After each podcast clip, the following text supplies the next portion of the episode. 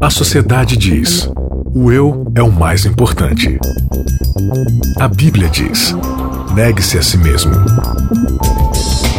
O mundo incentiva: siga seus desejos. Jesus convida: siga-me. A cultura diz: pense igual, seja igual, conforme-se. O cristianismo diz: não se conforme com os pensamentos deste século. Contra a cultura. O Evangelho clama pelo diferente. Um, dois, três, gravando. Ah, resolveu inverter tudo agora. É, rel É. é relativismo puro agora. Não é mais 3, 2, 1, agora é 1, 2, 3.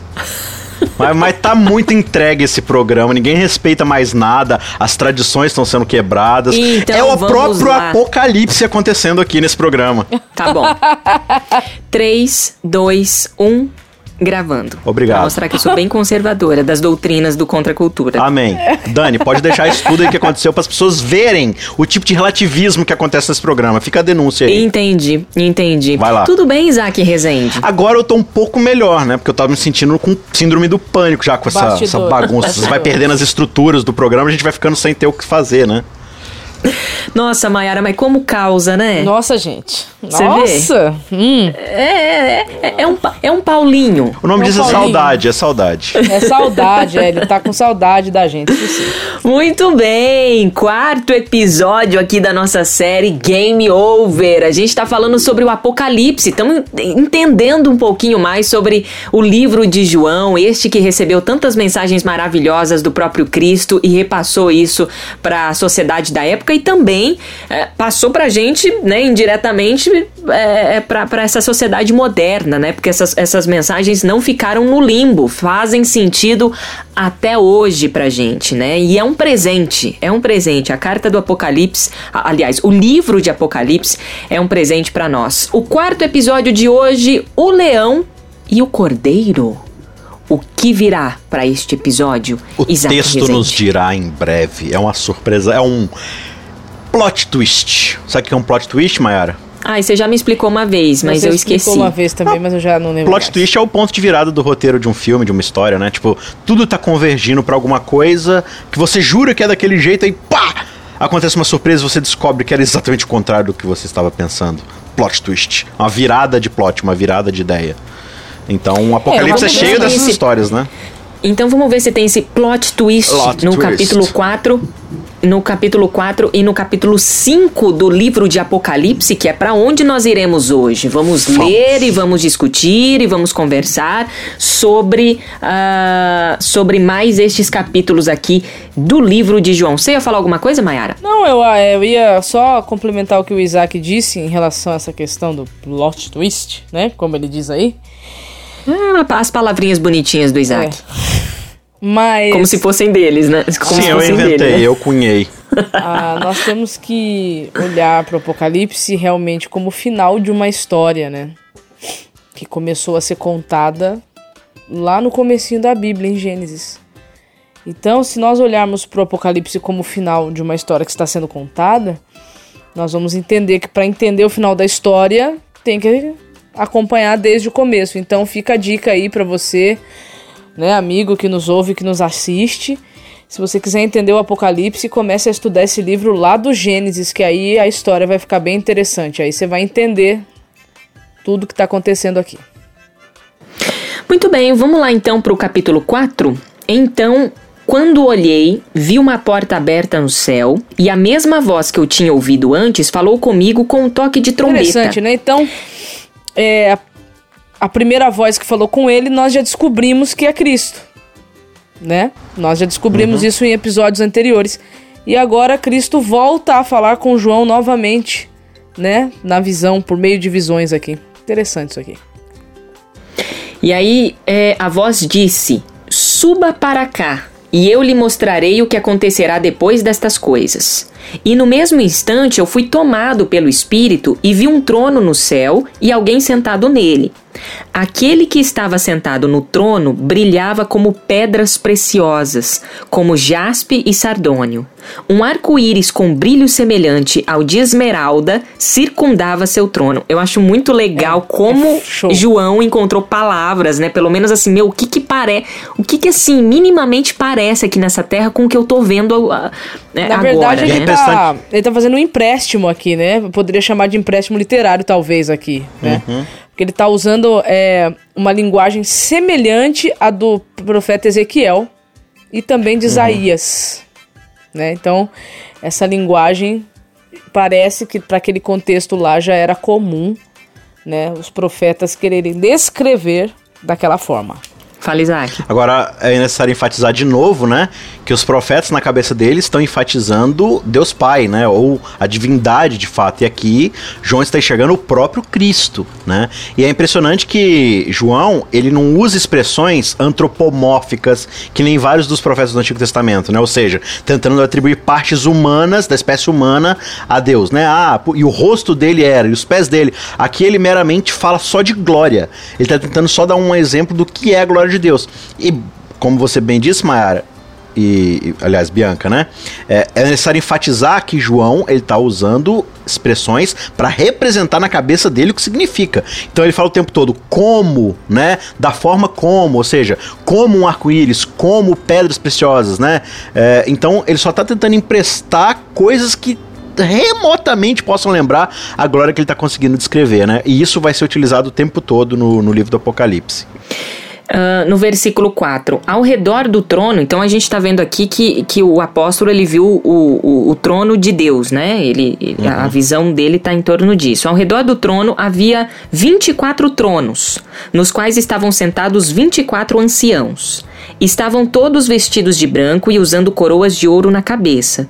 Do trono É bem, rapidinho, é bem, é bem provável aqui que esses, esses 24 anciãos são justamente os representantes do planeta Terra, né? Tem, sempre teve uma discussão assim, ah, são os anjos, são pessoas de outros planetas, mas a ideia aqui desses 24 anciãos é justamente esses dois grupos de 12, e eles vão ser depois tratados no livro do Apocalipse, cada um desses grupos de 12, mas justamente representando os 12 apóstolos, né?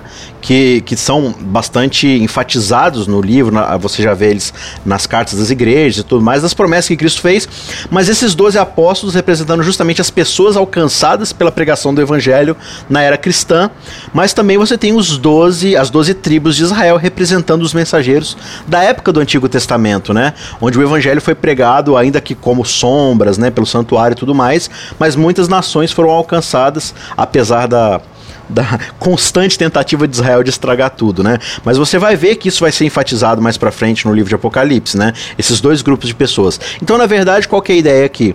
Ao lado de Deus e de Cristo no trono, você tem 24 outros tronos de toda a humanidade sendo representada aqui das pessoas que foram salvas pelo sangue de Cristo, né?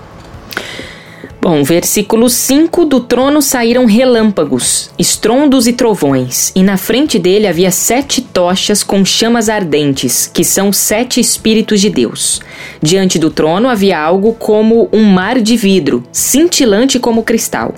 No centro e ao redor do trono havia quatro seres vivos, cada um coberto de olhos na frente e atrás. O primeiro deles era semelhante a um leão, o segundo semelhante a um boi o terceiro tinha rosto de homem, e o quarto era como uma águia em voo. Cada um dos seres vivos tinha seis asas inteiramente cobertas de olhos, por dentro e por fora.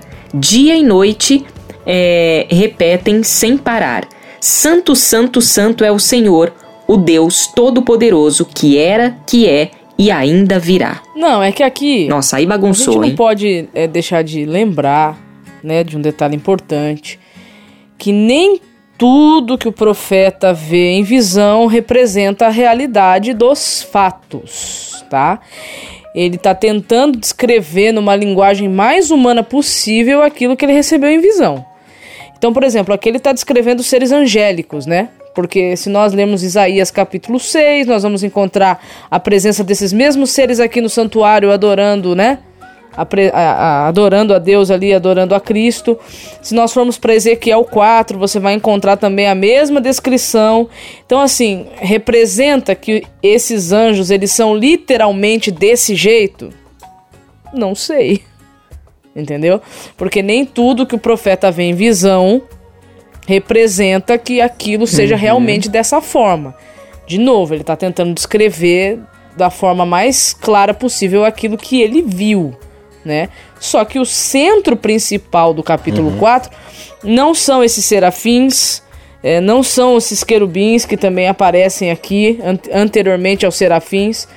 O centro principal do capítulo 4 é, é Deus, que está sendo descrito ali como sendo adorado pelas suas criaturas. Então nós temos uma cena de liturgia, de adoração uhum. acontecendo aqui. Sim, Esse e é também tem a alto. questão do trono, né? Que, que, que simboliza ali um, um, um domínio, uma autoridade, né? Sim, a soberania, o poder o governo. Exato, que é a questão central também do grande conflito, né? Onde então, Satanás ele é... quer esse direito aí que o próprio Deus tem, né? Então, eu não uhum, posso sim. tirar o capítulo 4 do contexto dele. Sim. Então, assim, vamos analisar um pouquinho que a gente já leu até aqui. Deixa né? só, Maiara, antes de você contextualizar, fazer uma retificação Sim. do que eu falei. Eu falei no começo que é, essas características da glória estão sendo aplicadas a Cristo. Não, aqui ainda não. É, es esquece o que eu falei. Cristo ainda não aqui, apareceu aqui na. Aqui é o Pai. Aqui é Deus o É que pai. lá, lá atrás, no começo de Apocalipse, é quando Cristo. João está usando, é Cristo. Aqui Mas agora não. vai começar uma outra visão, é. né? Sim. Então, aqui no momento, o que, que você tem? Deus o Pai sentado no trono Sendo e adorado. todas essas coisas que João falou, né? É, pedras de marfim pedras preciosas, né? Arco-íris, tudo isso aí é Deus. E ele coloca também a pessoa do Espírito Santo, que são, né? Os sete aliás, espíritos os, os sete, os sete espíritos. Sim. Então, então você tem Deus o Pai e, e Deus o Espírito, Espírito Santo. Santo. Jesus ainda não apareceu na história, Jesus, vai Maiara. Jesus é que ele não está. Mas vamos entender o que está acontecendo. Jesus aparece para João, João tá preso, vai lá para dar um consolo, dar mensagem de esperança para João e para as igrejas, certo? Depois uhum. Jesus ele começa porque lembra que o Apocalipse é uma revelação de barra sobre Jesus, mas também ele existe para esclarecer o porquê da aparente tardança na volta de Cristo. Tudo bem? Uhum. Até aqui eu acho que isso certo. a gente já entendeu do que a gente já viu. Então Jesus uhum. aparece e agora ele começa a descrever para João algumas coisas que já aconteceram, que acontecem, que aconteceriam antes dele voltar. A primeira coisa que ele mostra para João é ele mesmo, ele dá uma revelação dele mesmo e depois ele vai mostrar como é que ficaria o povo dele no decorrer, no andar da carruagem, da história, até ele voltar. E a gente percebe que o povo de Deus ele não está numa boa condição. É que nós não tivemos muito tempo na, na última, né, no último episódio para discorrer sobre Laodiceia, mas você percebe que o povo de Deus ele não está numa boa condição ele está prestes a ser lançado fora, vamos dizer assim, por causa do seu relativismo, por causa da sua falta de compromisso, por causa de Jesus Cristo estar tá do lado de fora. Né? É isso que lá a gente encontra no capítulo 3. Aí passou o tempo, gente, passou o tempo. Aí Jesus aparece de novo para trazer uma nova visão para João, que é essa que está no capítulo 4, que nós estamos fazendo a leitura dela aqui, né? E aí eu fico imaginando, agora eu vou, eu vou imaginar um pouquinho, tá? Porque eu acho que é legal dar uma imaginada. É, a gente pode, né? O texto permite isso. Gente, como é que ficou essa, essa questão aqui? Imagina como é que ficou o coração e a cabeça de João depois de tudo aquilo que Jesus mostrou, da condição de como estaria o povo. E aí agora ele é convidado para ir para o céu e quando ele chega no céu, o céu tá em adoração, né? Como é, mas aí eu fico imaginando como é que pode esse céu estar tá em adoração desse jeito se a condição que Deus mostrou não era nada boa né? A, a condição do povo não era boa. Então eu fico imaginando, né? Como é que estava o coração de João, né? Como é que pode vocês estarem nesse clima e o que eu acabei, o que foi me mostrado não é bom? Então a gente tem que ir entendendo o texto conforme o texto vai crescendo e se desenvolvendo, né? Porque é, existe uma, uma história que está sendo desenrolada aqui, né? Uma explicação que está sendo desenrolada aqui, né? Por Cristo. Uh, bom, Versículo 9: Cada vez que os seres vivos dão glória, honra e graças ao que está sentado no trono, aquele que vive para todo sempre, os 24 anciãos se, se prostram e adoram o que está sentado no trono, aquele que vive para todo sempre. Colocam suas coroas diante do trono e dizem: Tu és digno, ó Senhor e nosso Deus de receber glória, honra e poder, pois criaste todas as coisas, e elas existem porque as criaste segundo a tua vontade. Então olha que legal, né? O capítulo 4 explica o que é aquela cena de adoração toda. Ué, os seres celestiais estão adorando a Deus por ele ser o Criador. Se ele é o Criador, por pior que as coisas estejam indo na Terra, ele está no controle. Então, aqui no capítulo 4 é essa cena que João é convidado a observar. Só que aí continua, né? E aí entra no capítulo 5. Capítulo 5. Agora, é, é interessante que assim. É, você percebe que Deus ele está no controle de tudo, como a Mayara muito bem frisou, e ao mesmo tempo você tem ali é, a parte que cabe à humanidade da sua responsabilidade de dominar sobre a Terra, né? Como a gente vê lá em Gênesis 1 e 2. Então você tem esses 24 anciãos representando, digamos assim, essa soberania da humanidade sobre o planeta Terra. Mas eu acho muito legal essa, essa questão que ele fala aqui, né? Os 24 anciãos prostraram-se diante daquele que se encontra sentado no trono. E o que, que eles fazem com suas coroas? Lançam Eles tiram pés. e jogam aos pés dos- do, do- do- de Deus, né? O que isso significa? A gente já tentou é, reinar sobre a terra e não deu certo. É, Então o o, senhor, é o senhor reina. O governo é teu, a gente reconhece Olha isso, né? É, Deus está colocando eles de novo como soberanos sobre a terra. Só que eles estão falando assim: a gente vai cuidar, mas reconhecendo que o Senhor é o rei de tudo, né? Nós Não somos sub-reis. Né? Então é esse esse é, talvez seja o maior ato de adoração que a humanidade possa prestar a Deus, é reconhecer a soberania de Deus sobre a nossa própria vida, né? Fala, Mayara. Não, era isso. E, e, é inter- e aí eu fico imaginando assim. É, porque nós vamos ler aqui o capítulo 5 e é aquela questão que eu falei pra vocês na- no primeiro episódio da realidade virtual. Isso aqui é uma realidade virtual, gente, porque a Bíblia diz que João chora e que João isso e que João aquilo e, né? E eu fico imaginando, né, como é que não tava o coração dele, né? Vendo tudo isso aí que Imagina. Jesus mostrou, né? O Cordeiro abre o livro, é o, o intertítulo aqui pra mim do capítulo 5. Então, na mão direita daquele que estava sentado no trono, vi um livro, escrito por dentro e por fora e lacrado com sete selos. Vi um anjo poderoso que perguntava em alta voz: Quem é digno de romper os selos deste livro e abri-lo? Mas não havia ninguém no céu e nem na terra, nem debaixo da terra, que pudesse abrir o livro e lê-lo. Comecei a chorar muito, pois Tá não vendo? se encontrou ninguém digno de abrir o livro e lê-lo. Chora, Olha só, desesperado. percebe que existe uma mudança de clima aqui nessa visão, né? Gente, perceba, é uma visão, certo? É, pode ser que as coisas aconteceram dessa forma descrita? Pode ser que sim, pode ser que é uma grande forma de João descrever o que está vendo.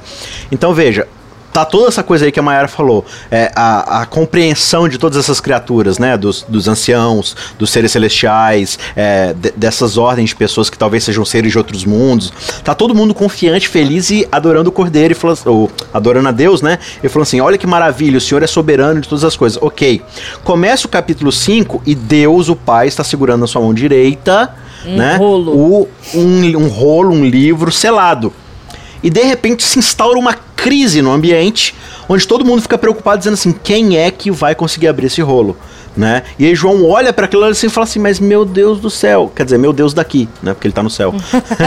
quem é digno de abrir isso? Porque qual que é o grande contexto aqui que está acontecendo? É, esse rolo, ele- esse livro, né? Ele significa muito provavelmente uma escritura. De É, porque naquela época a, a pessoa tinha posse de uma terra, né? De um, de, um, de um edifício, de alguma coisa assim. Você lavrava essa escritura, como se faz hoje no cartório, né? E aí você enrolava, amarrava em cima dessas amarras, você colocava cera e colocava ali o, o selo, e aí cada selo dizia assim, o nível de autoridade da pessoa. Ah, ela é, soberana sobre isso daqui. Então só quem tinha o- provavelmente o nome daquele selo, ou a família daquele selo, alguma coisa que identificasse essa pessoa com aquele selo, é quem poderia de fato quebrar o selo para ver o que tinha dentro ali, né? Então esse rolo provavelmente ficava lá no cartório e só poderia ver quem de fato tem autoridade para poder fazer aquilo. Se uma pessoa que não tem autoridade quebrasse o selo, provavelmente ia ser punida, né? Às vezes até com a própria morte ou com outros tipos de punição. Então João tá falando assim, olha, ninguém é digno de quebrar esse selo. Qualquer pessoa que fizer isso vai sofrer penalidade. Então, muito provavelmente, esse livro tá falando sobre a posse do planeta Terra. Sim. Porque veja, né, de novo, o ser humano foi colocado como autoridade sobre a Terra, ou seja, a escritura da Terra estavam no nome de Adão e Eva. Hum. E aí veio, veio Lúcifer, deu aquela engambelada na situação toda e ele passou a ser o responsável pelo planeta Terra, assim como a gente vê lá no livro de Jó, né? Satanás vai até Deus falando assim: "Eu sou responsável pela Terra, então eu estou representando a Terra inteira aqui". Né? E, e, a Bíblia várias vezes fala né, que Satanás é o príncipe desse mundo, o governante desse mundo e tal. Então, é, qual que é a grande ideia e o grande conflito essa grande discussão? Satanás se julga como dono do planeta Terra porque o planeta Terra aderiu à sua forma de governo. Deus tem sua filosofia de governo, que é da soberania, ele sabe o que é melhor, mas ele deixa livre para que outros seres humanos exerçam sua forma de governo.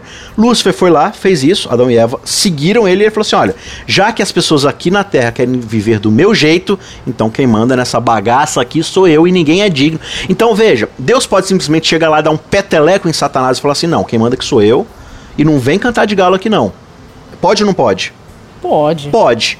O que que todo o resto do universo vai pensar? Deus é autoritário.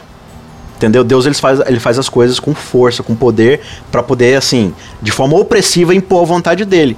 Então, a única forma de, de Deus recobrar a posse da terra sem que o universo inteiro ache Deus um ditador é se ele reconquistá-la, se ele recomprá-la, se ele ir lá e adquirir de novo o direito de poder ter a posse daquele terreno. E é essa linguagem que João está pegando aqui emprestada para poder descrever essa situação. É, essa linguagem ele extrai do livro de Jeremias, capítulo 32. Sim. Mas se você quiser mesmo assim uma, uma, uma possibilidade textual, né, disso que o Isaac está explicando aí, é o que está no verso 9. O que está escrito aí no verso 9, Bia? No verso 9 está escrito o seguinte: uh, E entoavam um cântico novo com estas palavras: Tu és digno de receber o livro, abrir o livro, abrir os selos e lê-lo. Por quê? Po pois foste sacrificado e com teu sangue compraste para Deus pessoas de toda tribo, língua, povo e nação. Então por que que Cristo é o único... Ó, porque, gente, o livro tava no... Na rolo tava na mão do pai. Por que que o pai não podia abrir? Entendeu? Então, esse verso 9 aqui, ele nos dá essa possibilidade de entendimento de que aquele rolo era um termo de propriedade nossa minha, Sim. sua e do Isaac e, e, de todos os seres humanos. É, depois daquele, daquele choro ali de, de, de João, né? É... Continua lendo pra gente. Então, no versículo 5 aqui, ó. Então um dos, um, dos ancia... um dos 24 anciãos me disse: Não chore. Veja o leão da tribo de Judá, o herdeiro do trono de Davi, que conquistou a vitória ele é digno de abrir o livro e os sete selos. Aí então entra Jesus aqui, né? Aí Jesus, Sim. ele é Mas qual a linguagem que está sendo usada pelo, pelo ancião aí? Do que, que ele chama Jesus? De leão da tribo de Judá. Veja Ou o seja, leão que da que é um, tribo de Judá. Isso. O que, que é um leão? Ainda mais um leão da tribo de Judá, que é da raiz de Davi. É um ser poderoso, conquistador, forte, né? Que chega e destrói tudo pela sua força, pela sua conquista. Aí João fala assim: nossa, alguém poderoso, alguém que vai arrancar isso da mão de Satanás uhum. pela força e vai conquistar de volta o que é nosso, assim como Davi fazia com seu exército e conquistou tudo, né? Aí o que, que diz o verso 6? Verso... João se volta, né? Uhum. Aí no, vers... no versículo 6, então vi um cordeiro que parecia ter sido sido sacrificado. Um cordeiro, né? Tipo um bichinho frágil, né? E Não, qual era a situação do tá cordeiro? Morto, cordeiro? Parecia ter sa sido sacrificado, mas que agora estava em pé entre o trono e os quatro seres vivos e no meio dos 24 anciãos. Ou seja, né, os anciãos falam assim: ó, o, o, leão da tribo de Judá conquistou tudo. Aí ele se vira para ver o leão da tribo de Judá e ele vê um cordeiro, um ser indefeso, que na verdade tem a aparência de alguém que foi sacrificado, morto, né? Ou seja, na verdade, o que Cristo fez foi conquistar a posse da terra com o seu próprio sacrifício, com o seu sangue, como o texto que você leu lá na frente, né? Então, é, esse é o grande paradoxo do título que a gente colocou ali, né? Esse leão que ao mesmo tempo ele detém toda a autoridade, todo o poder e toda a força, mas que ao vencer ele vence como um cordeiro indefeso, né? É, pagando o preço com sua própria vida, com seu próprio sangue. Por isso que ele conquista todo o universo com o seu amor e não com o seu poder e a sua força, né? Tinha sete chifres e sete olhos, que representavam sete espíritos de Deus enviados a todas as partes da terra. Ele deu um passo à frente e recebeu o livro da mão direita daquele que está sentado no trono. Quando o cordeiro recebe, recebeu o livro, os quatro seres vivos e os vinte e quatro anciãos se prostraram diante dele. Cada um tinha uma harpa e taças de ouro cheias de incenso, que são as orações do povo santo, e entoavam um cântico novo com estas palavras é, que a gente leu agora há pouco, né? Tu és digno de receber o livro, abrir o selo e lê-lo, pois foste sacrificado e com teu sangue compraste para Deus pessoas de toda tribo, língua, povo e nação. Tu fizeste delas um reino de sacerdotes para o nosso Deus, e elas reinarão sobre a terra. Então olhei novamente e ouvi as vozes de milhares e milhões de anjos ao redor do trono e também dos seres vivos e dos anciãos cantavam com forte voz: Digno é o Cordeiro, que foi sacrificado de receber que foi sacrificado de receber poder e riqueza, sabedoria e força, honra, glória e louvor. Depois ouvi todas as criaturas no céu, na terra, debaixo da terra e no mar cantarem: Louvor e honra, glória e poder pertencem àquele que está sentado no trono e ao Cordeiro para todo sempre. E os quatro seres vivos disseram: Amém. E os vinte e quatro anciãos se prostraram e adoraram. Sensacional, é bonito, né, né? Sensacional. Uhum. Essa cena aqui é a cena de A entronização. gente tá falando de né? palavras, né? Exatamente. A gente está vendo né? ali algo que João encontrou dentro do seu repertório para escrever. Imagina o que, que esse homem não viu. É, me chama a atenção aqui é que o texto bíblico parece nos dar a entender que João ele está sendo convidado por Cristo ali para, em visão, é, voltar alguns anos atrás na história. No Exatamente. momento em que Cristo ele volta para o céu depois da sua temporada aqui na Terra. Antes de você continuar esse comentário, vamos só é, ver um pedaço aqui do texto que a Bianca leu. É... Ah, sim, beleza. Vamos só ver um texto aqui que a Bianca leu. O verso 6 diz assim: Então vi no meio do trono e dos quatro seres viventes, entre os anciãos de pé, um cordeiro como tendo sido morto. Ou seja, Jesus agora ele senta no trono ao lado direito do Pai, como sinal de autoridade, e pode quebrar os selos para ver que, na verdade, ele é o dono de toda a terra, né? Ele tinha sete chifres. Chifre vai ter aqui o significado de poder no Apocalipse, né? De autoridade, bem como sete olhos. O, o olho tem, tem questão de sabedoria, de poder analisar as coisas, né? Onisciência. Só que essas duas coisas juntas também representam o quê? Os sete espíritos que são o quê? Onisciência. enviados por toda a terra. Aqui está a questão chave que a Mayara vai dizer agora, né? É, os sete espíritos, a gente já explicou que significa o Espírito Santo, sete é plenitude, ou seja, é a autoridade agora do Espírito Santo de ser enviado por toda a terra. Então, Mayara, o que está acontecendo nesse episódio aí que você citou que acontece lá atrás? Então agora Jesus ele volta vitorioso. Uhum. E quando ele volta vitorioso, levando consigo os troféus da sua vitória, que podem ser a representatividade desses 24 anciãos Uhum. aí, né, como sendo seres humanos, enfim. A primeira colheita ali, ele né? volta, A é a primícia. Uhum. primeira colheita, as primícias, né, o cumprimento da festa das primícias ali, ali nesse momento, ele volta para o céu e quando ele volta ele envia o Espírito Santo. Então aqui Sim. nós estamos, nós temos um é, a menção ao Pentecostes. Então, exatamente essa é imagem que está acontecendo aqui. Jesus ele sobe aos céus e acaba o evangelho ali, né? E aí a gente vai para Atos e ali você já tem o Espírito Santo descendo. Esse hiato, esse gap, esse espaço entre uma coisa e outra, é o que João está vendo aqui no capítulo 4 e no capítulo 5. Jesus subindo do céu e ele chega no céu e João tá lá assim, olha, tá, mas quem é que vai assumir a autoridade sobre toda a terra e vai poder recuperar o planeta Terra de volta? Aí chega Jesus vitorioso daquilo que ele havia conquistado com sua própria morte, com seu próprio sangue, né? E ele senta ao lado do Pai e ele tem ali toda a autoridade. E agora o Espírito Santo, por a terra ser de volta de Deus e de Cristo, ele tem autoridade para ir a cada pessoa, a cada nação, cada tribo, cada língua, para de fato buscar as pessoas de forma plena, de forma poderosa. E aí a gente vê o livro de Atos e aí a história do cristianismo mostrando o que, que acontece quando o Espírito age com toda a sua plenitude sobre a terra, né? É maravilhoso isso daqui. É show. Que coisa linda, que coisa maravilhosa. E aí a gente tá no quarto episódio, semana que vem tem o quinto, tem muito mais. E tá sendo legal porque a gente tá de maneira expositiva lendo o texto e aplicando o texto e entendendo o texto. E essa maneira de estudar a Bíblia é muito gostosa, né? Da gente, ah, nossa, isso aqui aparece em tal lugar. Nossa, olha que legal, tá fazendo alusão a isso. Isso é muito legal porque é rico, né? E a gente vê que o Apocalipse, o último livro da Bíblia, tá fazendo menção a vários, vários, vários outros livros ah, do Antigo Testamento. Ou seja, o Antigo Testamento e o Novo Testamento, eles estão unidos, eles estão ligados. O, Ve- o Velho Testamento tem grande importância para o Novo Testamento. Isso é muito, muito importante de dizer e entender.